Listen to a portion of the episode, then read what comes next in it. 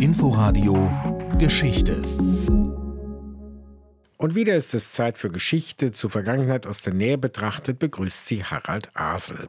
Und wir sind heute sehr serviceorientiert, denn in den nächsten Tagen haben Geschichtsinteressierte die Qual der Wahl. Beginnen wir mit dem Großereignis des kommenden Wochenendes der Revolution von 1848 in Berlin. Der Bundespräsident Frank-Walter Steinmeier wird zusammen mit der regierenden Bürgermeisterin Franziska Giffey an der Barrikade stehen, die Jägerstraße, Ecke Friedrichstraße aufgebaut sein wird. Ob beide auf die Barrikaden gehen, ist noch nicht bekannt.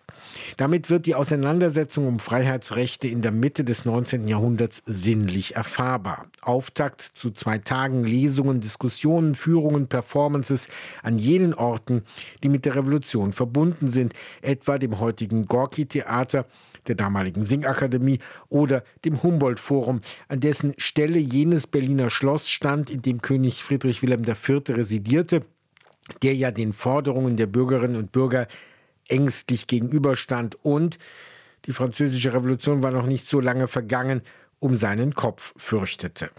Denn trotz der repressiven Maßnahmen im Vormärz verbreiteten sich Spottlieder wie dieses. O hängt ihn auf, o hängt ihn auf, o hängt ihn auf, den Kranz voll Lorbeerbeeren in unseren Fürst, in unseren Fürst, in unseren Fürst, den wollen wir verehren. Oh, hängt ihn auf, in unseren Fürst, oh, hängt ihn auf, in unseren Fürst, in unseren Fürst, den wollen wir verehren. Das Liedermacherbrüderpaar Hein und Oss sangen O hängt ihn auf. Ein weiterer Ort der 48er Revolution ist der Friedhof der Märzgefallenen am Rande des Volksparks Friedrichshain. Die Leiterin Susanne Kitschun sagt, was am kommenden Wochenende geplant ist. Arbeiten wir natürlich schon seit Jahren auf dieses Jubiläum zu, weil der Friedhof, und das macht eben so seine Einzigartigkeit aus, eben einmal ja tatsächlich ein Produkt der Aufständischen ist, die ihn geschaffen haben, um die Erinnerung wachzuhalten. Und an diesem Ort wird eben in der Tat natürlich von den Nationalsozialisten und teilweise dann dadurch unterbrochen, aber insgesamt doch dann in diesem Jahr jetzt zum 175. Mal an diesem Tag gedacht werden. Und in diese Tradition stellen wir uns natürlich auch und wollen zugleich hinterfragen, wie aktuell ist diese Revolution noch, was äh, passt in unsere Zeit, was sind Dinge, die wir heute anders sehen, was Menschenrechte, was Beteiligung betrifft.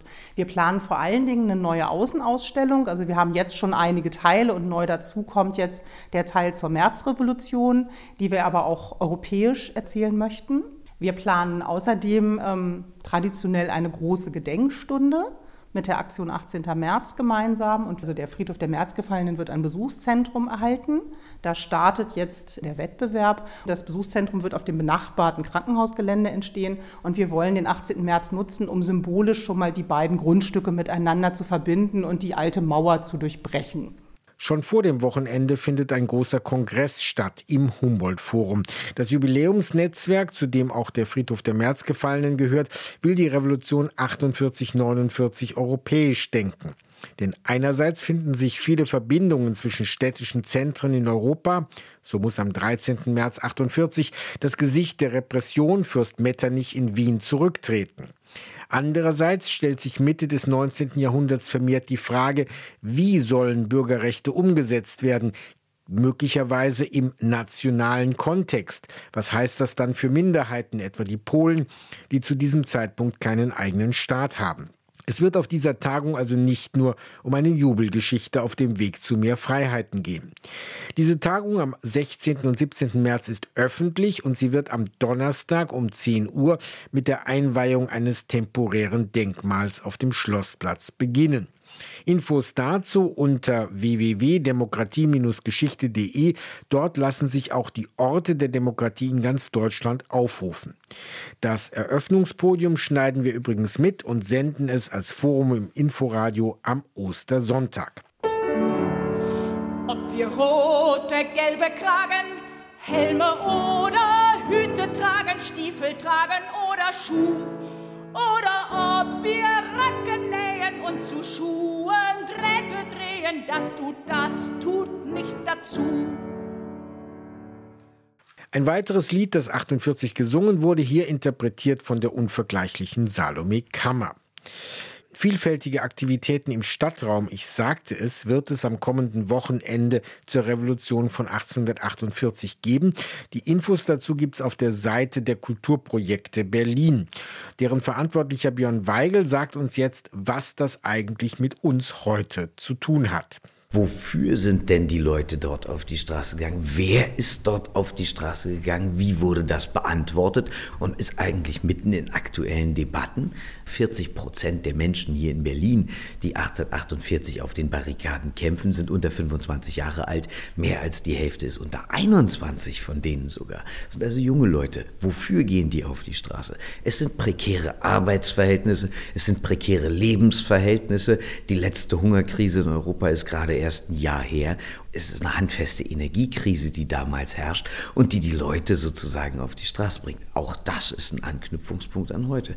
Und das Dritte ist natürlich, wie wird geantwortet? Wenn man überlegt, dass diese, diese ganze Revolution, der ganze Aufstand in Berlin überhaupt nur ausbricht, weil man eigentlich die Antwort des Königs auf Forderungen der Gesellschaft haben möchte und die Antwort darin besteht, dass Gewehre auf die Demonstrierenden gerichtet werden, dann fühlt man sich gleich daran erinnert, was in anderen Teilen der Welt eben gerade passiert und was keineswegs so selbstverständlich ist, wie sich heute die Worte Demokratie und Parlamentarismus sprechen. Wer mehr zum Thema lesen will, dem bietet sich eine Fülle von neuen Publikationen. Etwa der Band 1848 Erfolgsgeschichte einer gescheiterten Revolution von Alexandra Bleier. Sie nutzt, so vorhanden, Briefe, Tagebücher und kommt dabei den Handelnden sehr nahe, fragt nach der Rolle marginalisierter Gruppen wie Juden oder Frauen. Erschien bei Reklam. Den regionalen Raum hat Rüdiger Hartmann im Blick in 1848 Revolution in Berlin.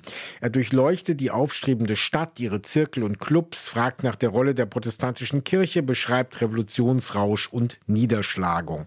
Erschienen im Bebra Verlag. Und schließlich ein großer erzählerischer Wurf, die Flamme der Freiheit von Jörg Bong, Auftakt einer dreiteiligen Reihe über die Revolution 48-49, also ein groß angelegtes, vielstimmiges Erzählwerk, das uns hineinzoomt in die Zeit vor 175 Jahren bei Kiepenheuer und Witsch.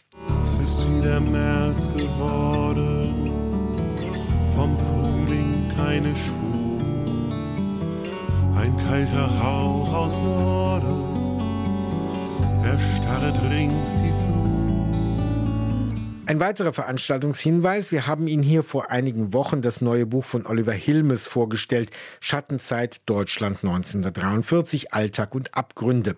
Im Kern die Geschichte des wegen angeblich defetistischer Aussagen zum Tode verurteilten jungen Pianisten Karl Robert Kreiten. Das war ja dieser junge Pianist, der äh, denunziert und hingerichtet wurde mit 27 Jahren. Und das war eigentlich der Ausgangspunkt meiner Beschäftigung mit diesem Jahr. Und ich wollte dann die Geschichte eines Justizverbrechens erzählen. Denn Karl Robert Kreiten ist Opfer eines Justizverbrechens geworden.